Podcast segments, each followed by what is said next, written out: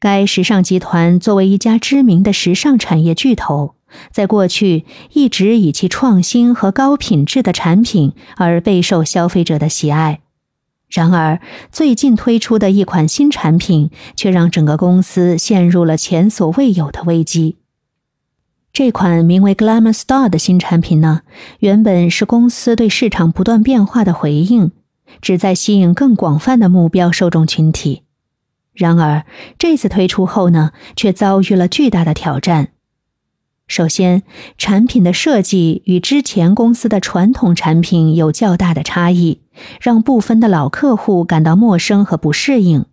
其次，产品的质量和性能并未如预期般达到顾客的期待，出现了一些使用上的问题。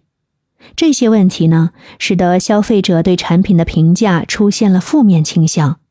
不少购买者开始在社交媒体上表达不满，并发起了退货和退款的请求。